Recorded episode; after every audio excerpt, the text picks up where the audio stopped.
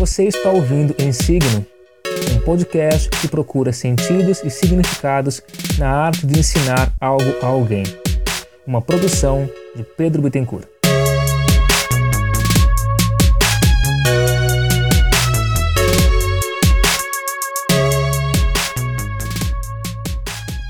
Olá, colega! No 23 episódio do Insigno, eu vou, só para variar, abusar da boa vontade e viajar legal. Dessa vez, eu quero te mostrar como que nós, professores, muitas vezes nos parecemos com produtores, roteiristas e diretores de uma grande série de TV. Eu sei, você acha que isso não faz muito sentido, mas me acompanha aí por uns 20 minutinhos nessa jornada do herói. E eu quero aproveitar também o resto dessa introdução e pedir para você me ajudar a divulgar o podcast e fazer o Insigno crescer. Mostra para os amigos no Spotify, me avalia com 5 estrelinhas no iTunes, dá aquela curtida esperta no YouTube e no Instagram. Tem rede social para todo gosto e para toda a família. Se você me der essa moralzinha, pode ser que a gente converse mais uma vez daqui uns 10 dias.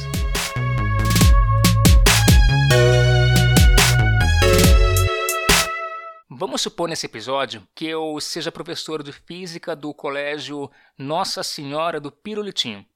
Aí eu costumo brincar com os alunos, vez ou outra, que a gente está na enésima temporada de Física Pirulitinho, aproveitando essa situação para discutir alguma ideia sobre esse universo meio estranho que a física pode ser. É uma maneira engraçadinha que a gente inventa no meio da aula para fazer menção àquele personagem da temporada passada que todo mundo pensou que tinha morrido, mas que na verdade apenas ficou desaparecido numa floresta, se alimentando de frutos e de restos de animais. Traduzindo para o universo da física, isso é só mais um recurso narrativo para relembrar algum conceito que a gente estudou em aulas anteriores, além de mencionar também que em alguma aula futura aquilo que está sendo abordado no momento voltará a ser mencionado, numa grande fusão de ideias e de conceitos. Você pode até me dizer que isso é uma coisa típica do professor engraçadalho de cursinho, aquele que leva o violão para a sala de aula para mostrar a sua mais nova paródia da música Yesterday dos Beatles. Supostamente uma maneira lúdica e inovadora de ensinar o conceito de reação química para os seus alunos do primeiro ano do ensino médio. Eu, particularmente, não concordo muito com isso, mas enfim, a minha ideia hoje é mostrar que existe uma boa gama de paralelos e de aproximações que a gente pode traçar entre um curso regular de ensino e uma boa série de televisão.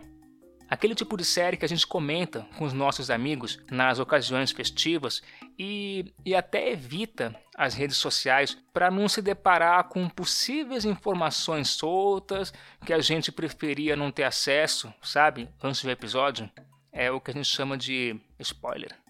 Na minha opinião, as boas séries que nós estamos assistindo nos últimos anos possuem duas características matadoras. Primeira, uma boa série sabe desde o seu começo para onde que está indo. E segundo, uma boa série, apesar de bem contada e de bem explicada, nunca é fechada em si mesma. Eu acredito que isso tem muito a ver com um curso regular de qualquer coisa que seja.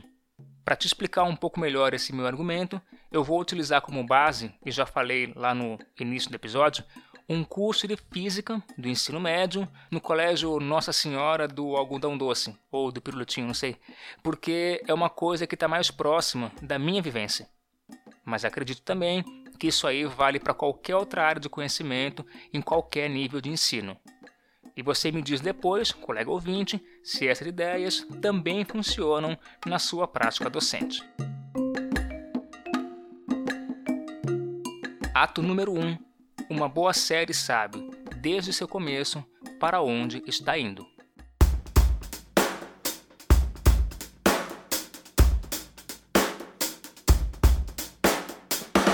Em toda série de TV, existe uma grande equipe que cuida de vários detalhes da produção daquele conteúdo. Dois desses papéis importantes são o do roteirista, ou da equipe de roteiristas, e do diretor. Pode ser um roteiro novo, pode ser um roteiro adaptado, não importa.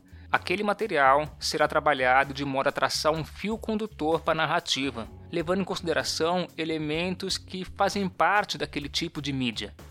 Afinal, não é somente uma história, como consta num livro, ela possui elementos visuais, elementos em movimento. E além do mais, essa característica episódica e seriada também é fundamental para contar uma coisa para alguém. Isso quer dizer que aquela história tem um objetivo. Ela tem início, fim e meio. Mais do que isso, ela tem uma coisa que eu considero fundamental. No início da jornada, a produção já conhece o seu fechamento. Pode ser que no meio do caminho o espectador se sinta perdido. Isso é normal e, na maior parte das vezes, é desejado pela série. Isso faz parte de uma trama envolvente ter aquela boa dose de mistério, uma certa aura de, de insegurança. A série está te conduzindo, em algumas vezes pela mão, em outras vezes andando alguns passos na sua frente. Um bom curso escolar pode se parecer com isso. Além do planejamento anual que é feito no começo do ano letivo, existem sequências didáticas que abrangem um determinado número de aulas não tem um número fechado, pode ser 2, pode ser 20, isso vai, vai depender daquilo que foi programado pelo professor. Isso quer dizer que também tem um objetivo ali. O que o professor está dizendo, contando, mostrando, pedindo, construindo, etc., tudo isso é uma peça desse quebra-cabeças. O professor, como um roteirista dessa série, tem as mãos muito mais dados do que os seus alunos. E quando ele atua como diretor da peça, ele constrói essa teia narrativa que permite que os alunos barra espectadores compreendam aquela trama subjacente e construam por si mesmos a sua própria história. Não adianta simplesmente entregar os fatos, porque eles não são um dado pronto, eles têm que ser internalizados pelo aluno. No meio desse processo, o professor diretor percebe que a plateia se encontra um pouco confusa. Afinal, a gente está passando por um momento delicado, porém importante, que foi escrito pelo professor roteirista. Uma boa direção conduz o foco do espectador para aquilo que ele considera importante. O professor diretor auxilia os alunos relembrando os dados importantes, fazendo que eles notem aquelas coisas que pareciam estar escondidas. Eu, pessoalmente, Pedro falando, eu não gosto desse excesso de didatismo que a gente encontra em muitas obras cinematográficas por aí. Essa seria para mim uma grande diferença entre um bom professor-diretor e um bom diretor de cena. No primeiro caso, quanto mais didático, melhor. Já no segundo caso, eu acho que é bom evitar. O espectador quer pensar sozinho. Mostre, não conte, show, don't tell. Mas isso aí foge um pouco dessa nossa conversa de hoje, né? Então, deixa pra lá. Ato número 2. Uma boa série, apesar de bem contada e bem explicada, nunca é fechada em si mesma.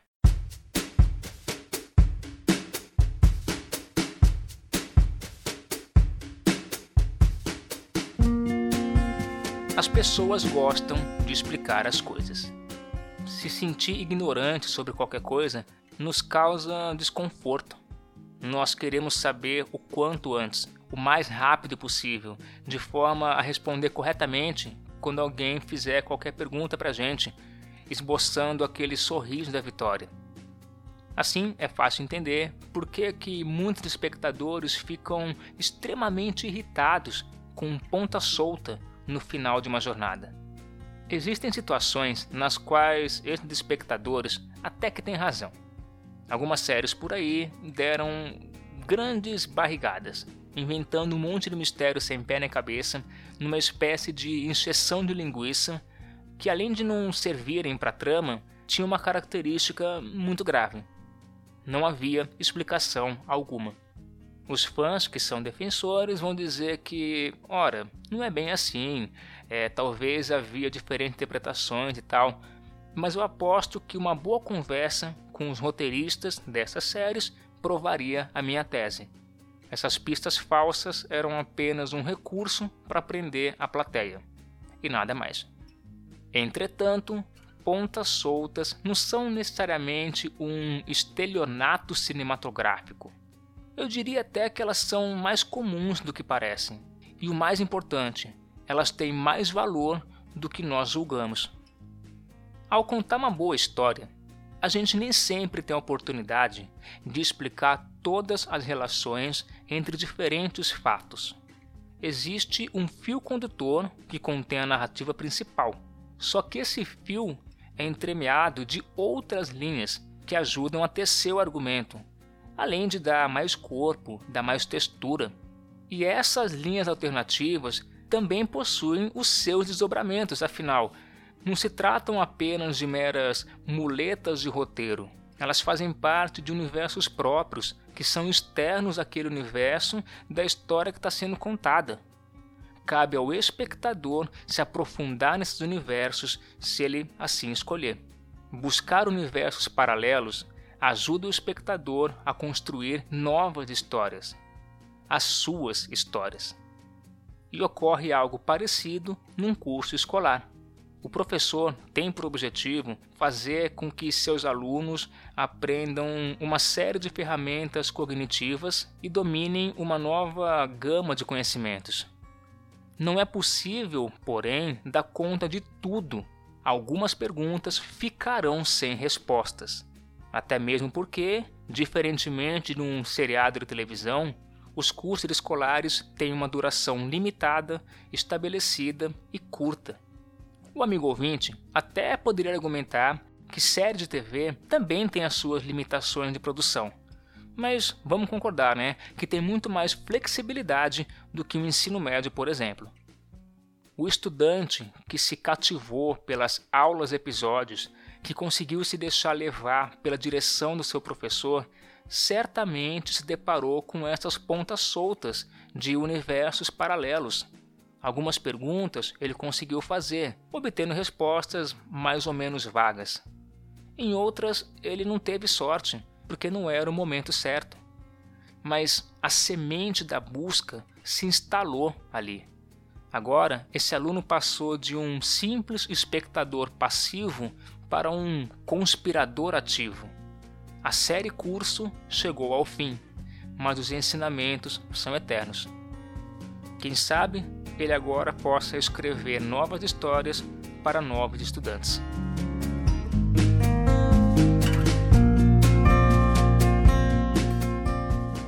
Ato número 3: Espectador ou protagonista.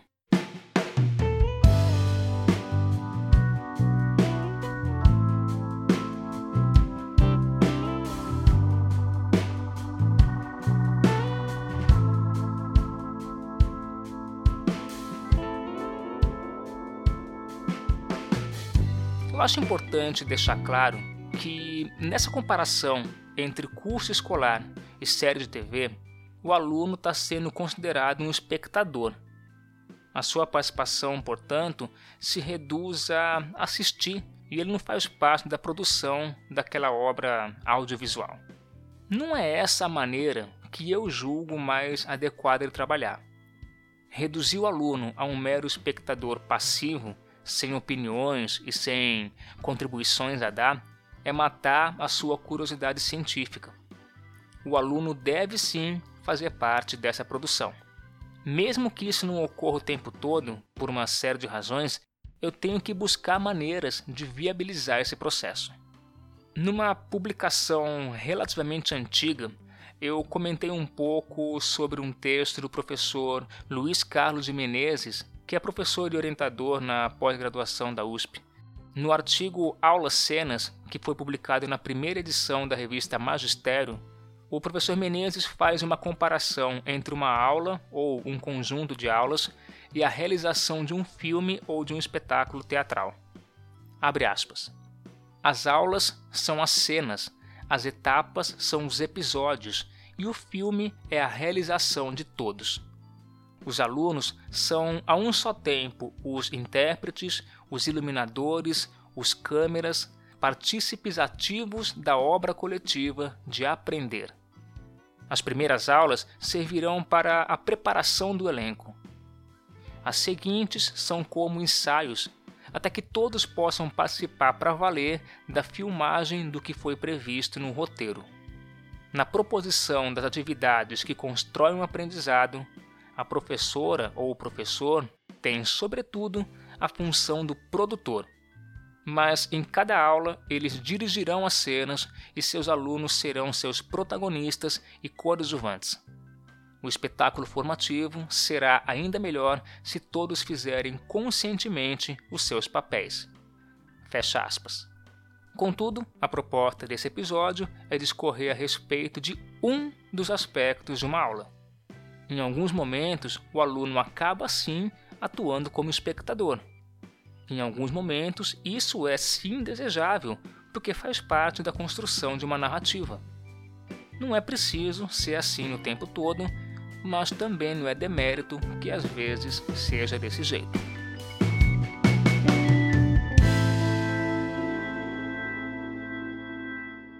Ato número 4. Algumas séries, assim como alguns professores, não são tão boas assim.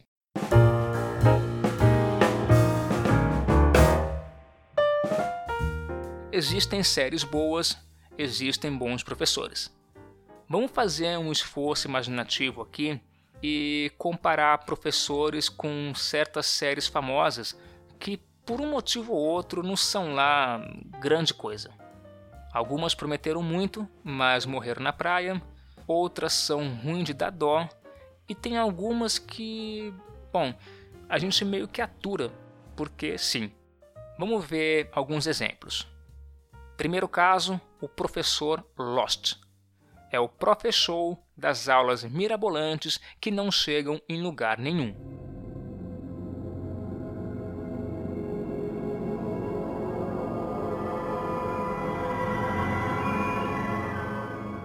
Alguns professores são muito queridos pelos alunos.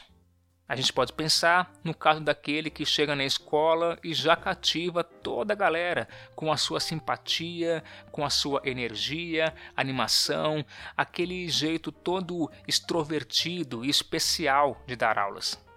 Em alguns momentos, ele conta fatos muito interessantes sobre ciência, ele narra eventos históricos, ele cria uma atmosfera de mistério e de suspense.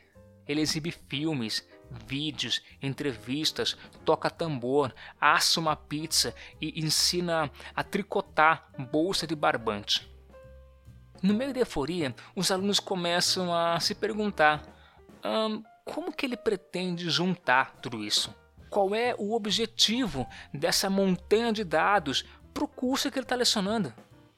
Pois bem, não há objetivos esse professor não tem a menor ideia de onde ele quer chegar. No meio do caminho, ele se empolgou demais, perdeu o controle e agora está tentando estudar alguma maneira de voltar no tempo sem ninguém reclamar muito.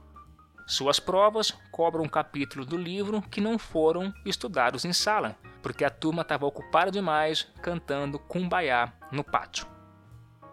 Lost foi uma premiada e aclamada série de televisão estadunidense de drama e ficção científica, que seguiu a vida dos sobreviventes de um acidente aéreo numa misteriosa ilha tropical, após o avião que viajava de Sydney, Austrália, para Los Angeles, Estados Unidos, cair em algum lugar do Oceano Pacífico.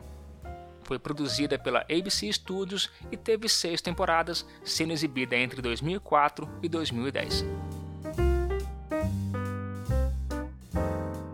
Segundo caso, o professor Dexter. Começa muito bem, mas acaba muito mal.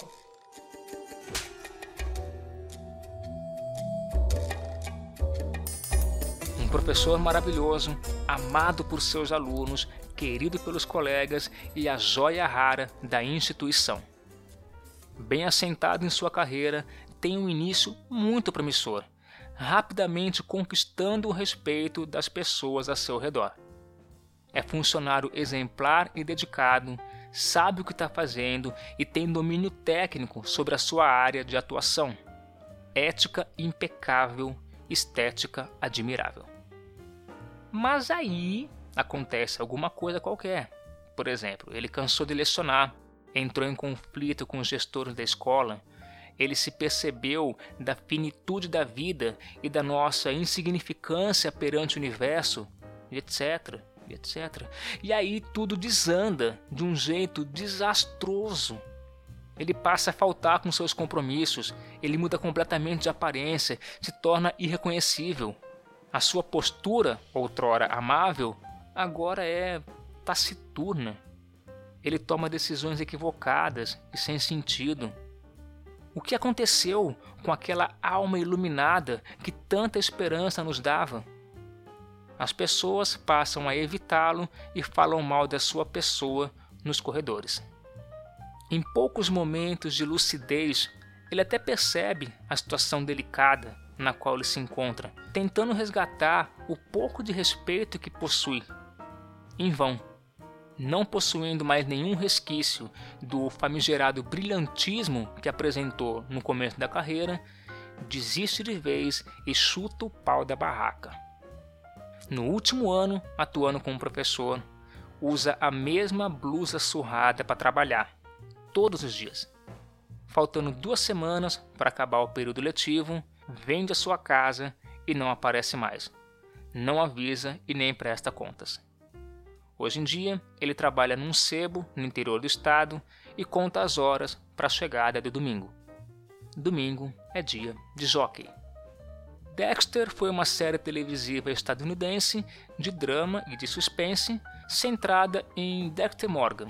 Sendo ele um especialista forense em análise de sangue e trabalhando no departamento de polícia de Miami, Dexter mata, de um jeito bem meticuloso e sem pistas, criminosos que a polícia não consegue trazer à justiça. Foi produzida pelo Showtime e teve oito temporadas, exibidas entre 2006 e 2013. Terceiro caso, o professor How I Met Your Mother. Engraçadinho e bobinho. A gente até atura, mas sabe que não é lá grande coisa.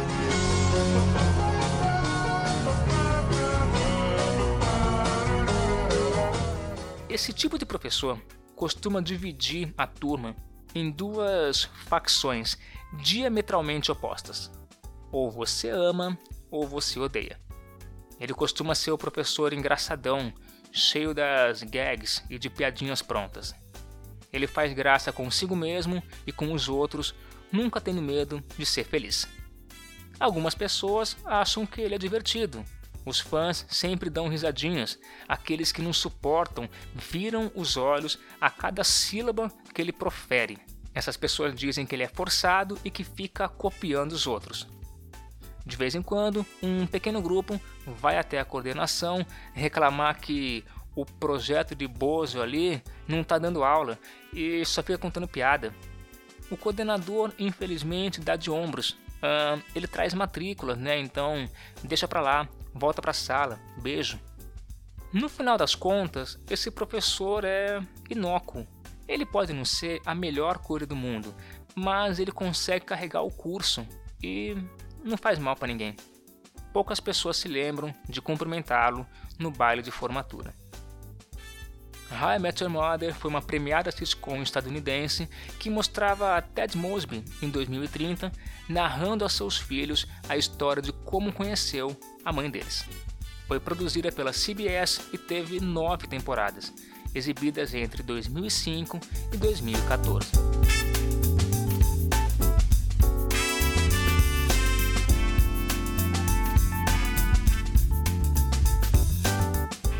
Quarto e último caso, o professor Dr. Who. Sabe aquele professor que demora para se aposentar? Então,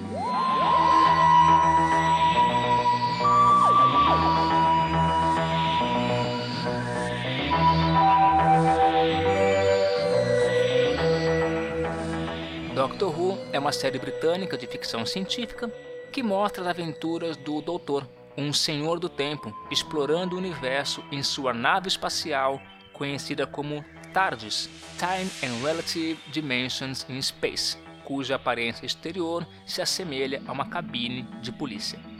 Produzida e transmitida pela BBC desde 1963, possui, até o fechamento desse episódio, 37 temporadas.